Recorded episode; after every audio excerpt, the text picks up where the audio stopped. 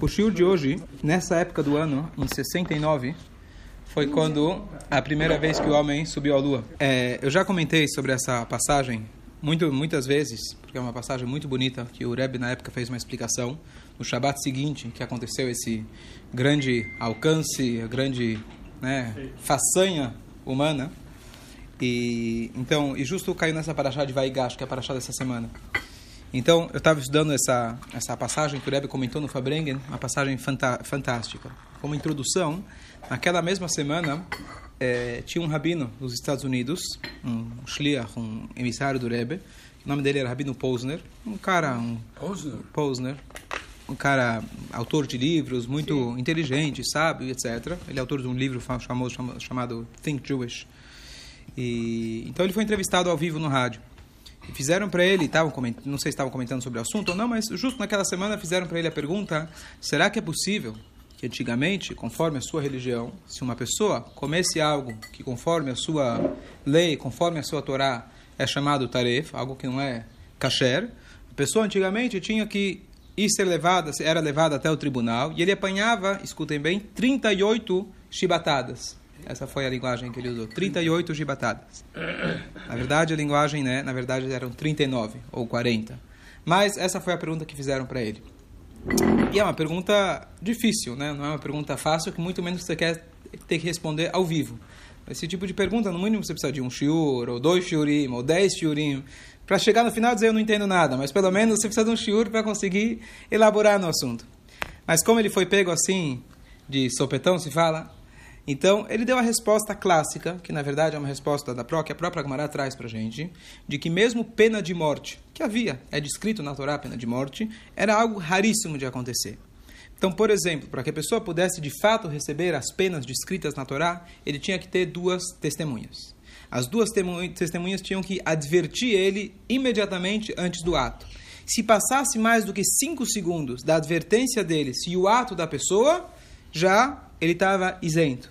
E tinha tantos critérios, tantos pré-requisitos para que aquilo acontecesse, que era realmente algo raríssimo de acontecer. Essa foi praticamente a resposta dele.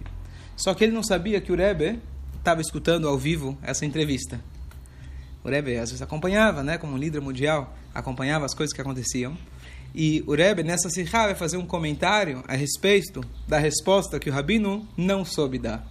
E ele fala que o homem, o rabino, ele não comentou nomes, ele falou, mas a pessoa se confundiu, ele tentou se esquivar da pergunta, e aqui vai a resposta. E a resposta do Rebbe baseado justamente usando aquilo que aconteceu naquela semana, que foi a façanha do homem subir à lua, daquele contexto a gente consegue tirar a resposta para essa pergunta. Então eu vou é, passar aqui rapidamente, prometi em 20 minutos, Estão comigo? Então tá bom. Então o Rebbe fala, ele começa falando sobre Vaigash, trazendo sobre a Parashá e etc.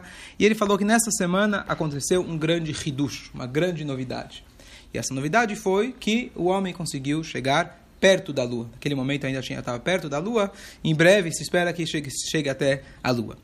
Então, o Rebbe falou que tem uma outra passagem que eu ouvi, isso não, não tenho tanta certeza, mas assim eu ouvi a história, que numa escola, perto, perto lá, uma escola no Brooklyn, Chegou um aluno para o professor e fez a seguinte pergunta: Nós temos uma frase que a gente fala todo o mês. Uma vez por mês, quando tem a lua nova, após o sexto, sétimo dia do mês, a gente fala o Kiddush Levaná. É um trecho que está no Sidur, a gente agradece a Deus pela lua. E o povo judeu é comparado pela lua, futuramente a lua vai ter luz própria e o povo de Israel vai ser grande, assim por diante. E a pergunta que a criança fez para o professor foi a seguinte: como é possível que a gente fala lá no texto, que é a seguinte frase, que Shem Shani Roket Kenegder, Bakashá? Da mesma forma que eu danço em frente de você. Da mesma forma que eu danço perante você, a lua. É, Ve'eini Achol Lingoabach. Eu não posso tocar em você. Eu não posso tocar em você. Kachlo Yochlu Kolovai Lingoabi. Assim não vai poder. Vamos? Assim todos os meus inimigos não vão poder tocar em mim. Então, da mesma maneira que eu danço na frente da lua, eu não consigo alcançar você, então assim também os meus inimigos não vão conseguir me alcançar. Esse é um texto que a gente fala. E o aluno perguntou para o professor, ele falou, olha, será que a gente tem que mudar o Sidur? Está escrito que eu não consigo, não consigo alcançar a lua, não consigo tocar na lua, e agora, está vendo? O homem conseguiu chegar na lua. Então vamos mudar o Sidur. O que, que o professor falou? Besteira, esses cientistas aí, mentira, esse negócio que foram para a Lua, tudo besteira. Bobemaises. Assim foi a resposta do professor. O problema é que esse tipo de resposta, quando a criança cresce, ele perde total respeito pelo professor e, muito provável, total respeito pela Torá. Porque se o professor dele, que é quem, quem, quem tem que representar as respostas da Torá, dá esse tipo de resposta, e simplesmente fala que é tudo besteira, é tudo mentira, porque ele não sabe a resposta, então isso é realmente uma coisa muito triste. Essa história que eu escutei, não tenho confirmação dos detalhes, mas assim eu escutei essa história que aconteceu também logo antes, naquela semana. E o Rebbe então começa a se falando, tem alguém que fez uma pergunta boba. Porque a pergunta é boba? Porque ele fala o seguinte: em nenhum momento, em nenhum lugar está escrito que o homem não consegue chegar à lua. Está escrito que, da mesma maneira que eu estou dançando perante a lua, e eu dançando, por mais que eu pule muito alto, eu não vou conseguir atingir a lua. Tanto é que tem um trecho que a gente faz três pulinhos Baruch Yotzer, Baruch Borech, etc. A gente pula, que através desses pulos, por mais que vão ser pulos muito altos, eu não vou conseguir alcançar a lua. Assim também, meus amigos, meus inimigos não vão me alcançar. Não quer dizer, não está escrito que o homem não consegue chegar à lua. Agora que eu estou dançando perante a lua, não consigo chegar na lua. Então, essa foi a maneira que o Rebbe explicou. Não precisa mudar o Sidur, não precisa mudar, invente, falar que é tudo besteira. Simplesmente a pessoa tem que saber ler o que está escrito no Sidur adequadamente. Não é interpretar, é o pshat, tá certo? Bom, depois ele traz para gente, ele fala, número um, o que, que a gente pode aprender? Muita gente pensa que aprender dessas coisas significa o seguinte, o Rebbe comentou, aparentemente, né, ele descobriu, ele viu o que estava acontecendo, que muitos daqueles que eram, na, isso aconteceu numa sexta-feira. Na sexta-feira a pessoa tem que estar se preparando para o Shabat, tem que estar fazendo um estudo que se chama Shnei Mikrav Hatargum. E o Rebbe comenta de que, pelo jeito, muita gente parou de estudar porque estava muito curioso para saber o que aconteceu, ouvir no rádio, né, ver o que aconteceu e os detalhes, etc. Então o Rebbe fala, talvez as pessoas vão dizer que a lição é que, apesar de tudo, eu vou me concentrar nos meus estudos, vou me concentrar no meu Shabat e não vou dar atenção a isso. Isso com certeza está certo, como o Rebbe vai falar no final. A gente não tem que se ligar com todos os detalhes de como aconteceu. E sim, já que a gente ouviu falar e a gente sabe, a gente tem que aprender uma lição, como o famoso mestre Hassídico Baal Shem Tov falou que tudo que a pessoa vê ou escuta tem que aprender uma lição para servir a Deus. Então vamos ver qual que é a lição. Então ele começa com uma lição genérica, depois ele vai para uma lição é, é, em mais detalhes. Então, primeira coisa, muita gente vai dizer, bom, talvez isso vai é, enfraquecer a nossa fé em Deus. Você vê como um ser humano, ele é inteligente, como ele é capaz. Então, as pessoas, na verdade, quando a gente reza, a gente vê a grandeza de Deus, a gente fala, Deus ele criou o astro, os astros, criou o sol, criou a lua. Agora a gente vê que não é uma coisa tão distante da gente. Ele fala justamente o contrário. Você vê quão grande é a capacidade humana Imagina quão grande é esse Deus que criou esse homem. Como que é possível a gente com tantas tantos é, é, é, contras, né? Quantas, é, quantas dificuldades que tem para a gente sair da, né? sair, sair ir para o espaço, ir à gravidade, tantas coisas, dificuldades, e o homem conseguiu superar tudo isso? Pelo contrário, olha quão grande é Hashem que criou um homem dessa forma. E mais ainda ele fala Aquilo, a gente aprende outro conceito, que sobre a gente não consegue se apoiar apenas na nossa inteligência. Por quê? Porque há pouco tempo atrás se achava isso uma coisa impossível. Como que é possível o homem chegar na Lua? É impossível. Passou alguns anos, você viu que aquilo que você pensava ontem já não vale mais. Então, talvez aquilo que eu penso hoje, também amanhã já não vai valer mais. Então, a gente não pode se basear no nosso intelecto. Por isso que a gente tem a Torá. A Torá é algo que veio de Hashem, e esse é o nosso guia. Se a gente se baseia no nosso intelecto, é muito perigoso, porque o intelecto, hoje a gente sabe uma coisa, amanhã o que a gente pensa hoje é besteira. Limitado. Limitado.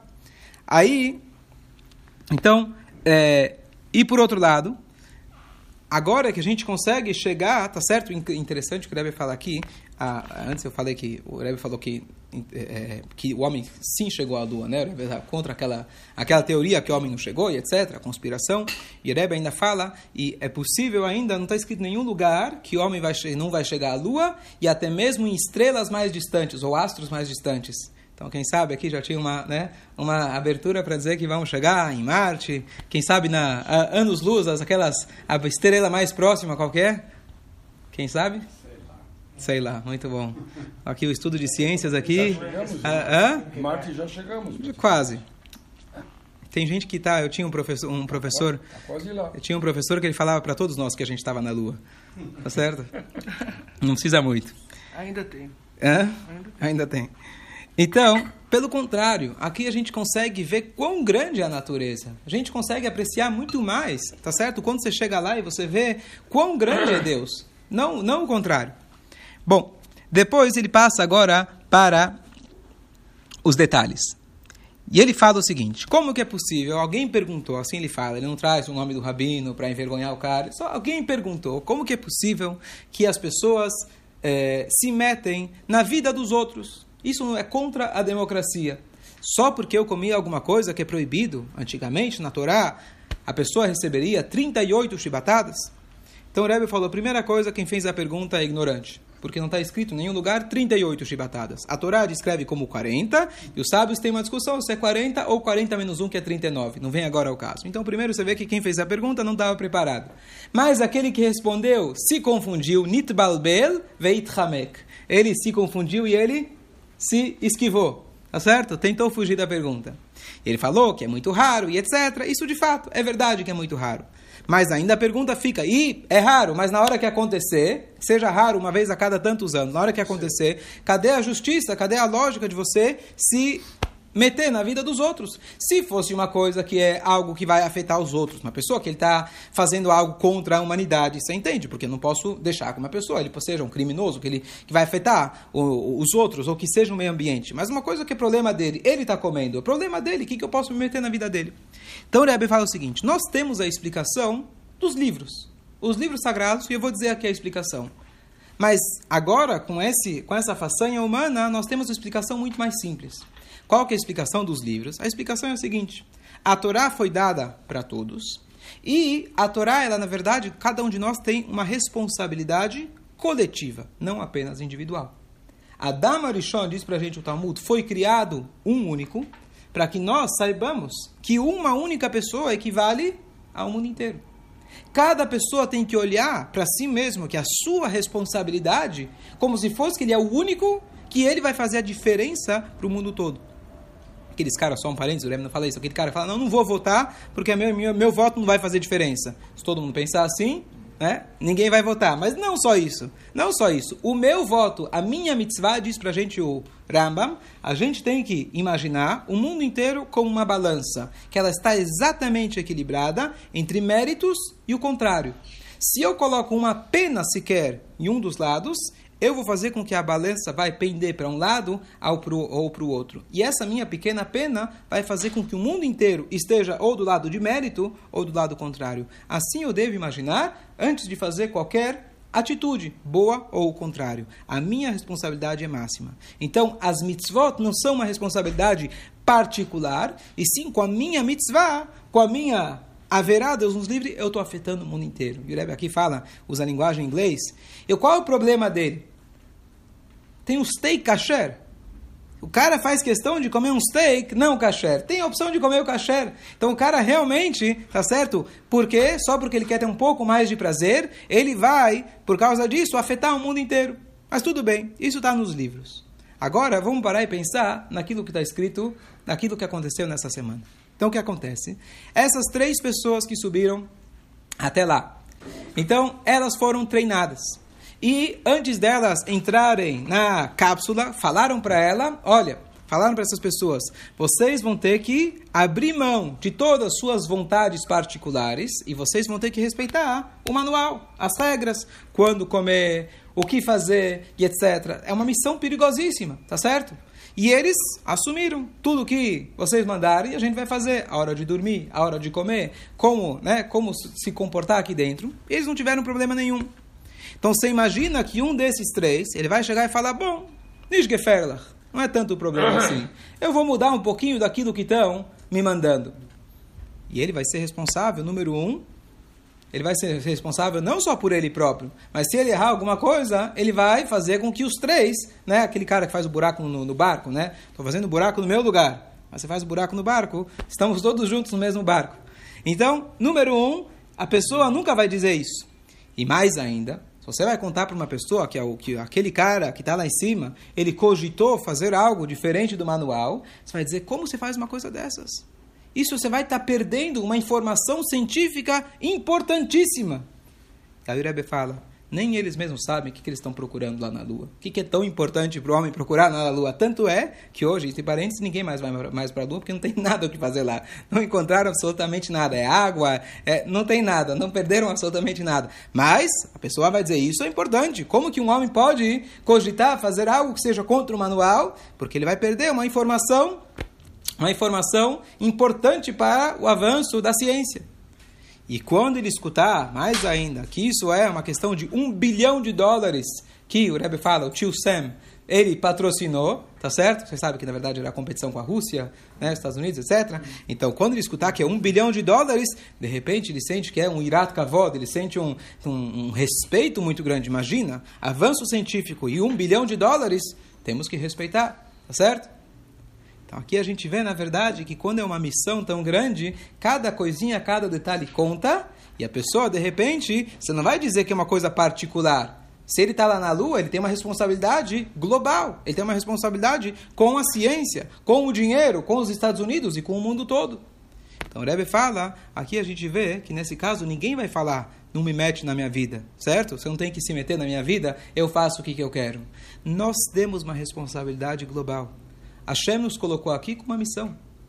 E essa missão foi acompanhada de um manual. E esse manual, ninguém pode dizer, não se meta na minha vida. O conceito é que nós somos responsáveis um pelo outro. Não com a questão aqui da gente bater, ou forçar, ou obrigar. Mas a gente entender a nossa responsabilidade. Não é apenas eu comigo mesmo. Mas se você está dentro dessa mesma mesmo barco, do mesmo cápsula, e você não. E você não. É, e você não está fazendo a sua, a sua, a seu papel, isso não vai afetar só você, vai afetar todos nós, igual com aquilo que aconteceu com esse exemplo da lua. Então, essa é a resposta que o Rebbe deu em relação a isso. É, e o Rebbe fala, dá para aprender muito mais lições. Tem um, um rabino cientista, um cientista que depois ele virou, é, ele se aproximou da Torá, ele faz toda uma analogia mais precisa, não, baseado nessa ideia, que ele faz todo, ele, ele cria toda uma história, mas ele basicamente ele fala que tinha uma pessoa, vamos imaginar que ele estava lá na Lua, e aí de repente ele falou, não preciso escutar esses, os caras estão lá na Terra. Ele sai de lá, vê a, a planeta Terra, uma bolinha de ping-pong, o tempo todo vira à direita, vira para a esquerda, aperta aqui, aperta ali. Deixa em paz, tá certo? Me deixa em paz. Ele pega lá, desliga o rádio, bate com força. Ufa, finalmente eu faço o que, que eu quero. Não me manda mais. Assim ele descreve. E de repente ele percebe que ele entra em órbita. Ele cai numa órbita e ele fica girando, girando. Se ele não fizer nada, ele vai ficar lá. Leolam Vaed, vai ficar para sempre andando lá em volta em órbita. Finalmente ele tenta ligar agora, mas o rádio está quebrado. Até que vai lá, consegue consertar os fios, ele liga, ah, me ajuda. Ele fala, onde você estava? Ah, desculpa, me perdi aqui, me ajuda. Aí eles falam, olha, aperta aqui, faz aqui, e ele consegue voltar para o caminho dele. E essa pessoa está dando um exemplo que a gente, às vezes, recusa falar, o que, que a Torá precisa me falar? Faz isso, faz aquilo, faz aquilo. Tudo bem, você desliga o telefone, não quero saber, você se sente livre, que legal mas depois você entra em órbita. O que, que ele fala que é entrar em órbita? Você perde o rumo da sua vida. Em vez de você, na verdade, ter um objetivo e correr atrás dele, de repente o teu objetivo é teu prazer, teu prazer é teu objetivo, e você fica girando, como se fala, girando em torno do, do, do rabo, sem ter em torno do eixo, sem ter nenhum foco, de repente você percebe que você está dando voltas e isso não chega a lugar nenhum. Então, para isso tem a Torá. Então, só para concluir, o Rebbe entra mais em detalhes, uma coisa interessante. Ele fala que a grande dificuldade que se tinha, na verdade, era de como a gente vai conseguir chegar lá em cima. Por quê? Por um lado, eu preciso de muita gasolina. Se eu preciso de muita gasolina, ela vai pesar muito. Então, quanto mais ela vai pesar, mais, mais gasolina eu vou precisar. Então, o que, que eles chegaram na conclusão? Qual foi a grande sacada? Não? O que, que eles fazem? Para disparar, para ele decolar, você tem a cápsula, como chama isso? Boosters? Boosters, obrigado. Certo? E aí, no meio do caminho, ele se livra. Então, essa foi a solução, que a parte que você mais precisa de força é o impulso, o primeiro impulso. E com isso ele consegue dar o impulso, depois ele larga isso, ele fica com menos peso e ele consegue. Então, aí então, você precisa de muito menos força quando você sai da gravidade. Então, assim que eles chegaram nisso. Então, Rebbe fala a mesma coisa na vida. Às vezes a gente tem as nossas dificuldades, a gente tem os nossos desafios. E às vezes a gente fala esse desafio é muito pesado, é muito difícil para eu conseguir ultrapassar ele. Então, a forma da gente fazer isso é a gente, aos poucos, quando a gente passa um desafio, deixa ele para trás. Não fica carregando com você. Deixa ele para trás para você poder voar. Porque se você ficar carregando todos aqueles pepinos lá de trás, você nunca vai conseguir decolar. E aqui a gente tem mais uma lição. Diz o Rebbe, mais uma lição bonita. Ah, um dos grandes, uma da, outra dificuldade que eles tinham era de saber como funcionaria as bactérias. Que talvez aqui as bactérias, quando estão aqui nesse, no planeta Terra, não teriam problemas. Mas chegando lá, talvez essas bactérias acabariam prejudicando é, é, é, o, o, ambiente que eles estavam e acabar voltando para eles. Então o que, que precisava fazer? Fazer uma limpeza total, certo? Fazer uma, como se chama? Asepsia total, higienização para não ter nenhuma bactéria. Então aqui a gente também, quando a gente quer subir, quando a gente quer se elevar, a gente também precisa limpar todas as bactérias. E por último, o Rebbe traz de que outra dificuldade, você vê como o Rebbe entende do assunto, ele era engenheiro naval, né? Então, ele, a grande, como que funciona, na verdade, para o avião voar? Então você tem duas formas. Ou ele é como um pássaro, que conforme a força, como se fosse um helicóptero, conforme bater as asas, ele consegue se elevar. Ou você consegue fazer, na verdade, o ar batendo contra as asas, ele consegue, certo? Voar. O problema é que saindo da terra, você não tem o ar, ou pelo menos tem muito, muito menos ar. Mas basicamente o que eles criaram, se alguém souber, por favor, explica, mas eles criaram um método que você não precisa ir contra o ar, mas o próprio, a própria máquina, o próprio foguete, entre ele, ele nele mesmo consegue criar a barreira e lutar contra essa barreira, e com isso ele consegue se impulsionar e se movimentar. Então, Rebbe falou que é, nós temos constantemente uma forma de crescer na vida. A forma da gente crescer hoje em dia é através das dificuldades. O ser humano ele só cresce quando você tem um obstáculo e você tem que pular aquele obstáculo. Então Deus colocou pra gente o Yetzerará, o nosso mau instinto. Ele nos desafia, mas é com ele que eu consigo crescer. Sem ele, a gente ficaria na mesma. Então surge a pergunta, muita gente fala, bom, a gente está esperando Mashiach chegar e que seja ainda hoje. Mashiach chegar, está escrito que Deus vai eliminar o Yetzerará. Vai acabar com os desafios, vai acabar com as dificuldades. Então, será que lá ainda a gente vai ter um crescimento espiritual ou game over? Então, está escrito nos livros que vai ser Yelchu Melchail Elchail. Está escrito no Teilim. As pessoas vão ir de from strength to strength, se fala em inglês. Vão ir de uma, de uma força para outra força. Vão constantemente continuar crescendo. Então, o que, que significa continuar crescendo se não tenho algo contra? Tal como o ar, que é a barreira, que eu luto contra o ar e aquilo me eleva. Interessante, olha que, que, que exemplo bonito para a vida. Quando a gente tem algo, o vento contra a gente, em vez de, de se deixar levar com o vento, você luta contra, o que acontece? Você se eleva. Então o Rebbe fala, a gente futuramente a gente vai conseguir fazer um tipo de elevação, um trabalho espiritual dentro de nós mesmos, sem precisar sem precisar ter os desafios. Ele entra nos detalhes, agora não vem ao caso o que significa isso, Hesed contra Gvurá, Gvurá contra Hesed, mas basicamente não se preocupem que quando a Shia chegar, ainda a gente vai ter, tal como o foguete, ele consegue gerar a dificuldade nele mesmo, e ele mesmo consegue eh, se impulsionar, então assim também vai ser quando a Shia chegar e que seja em breve.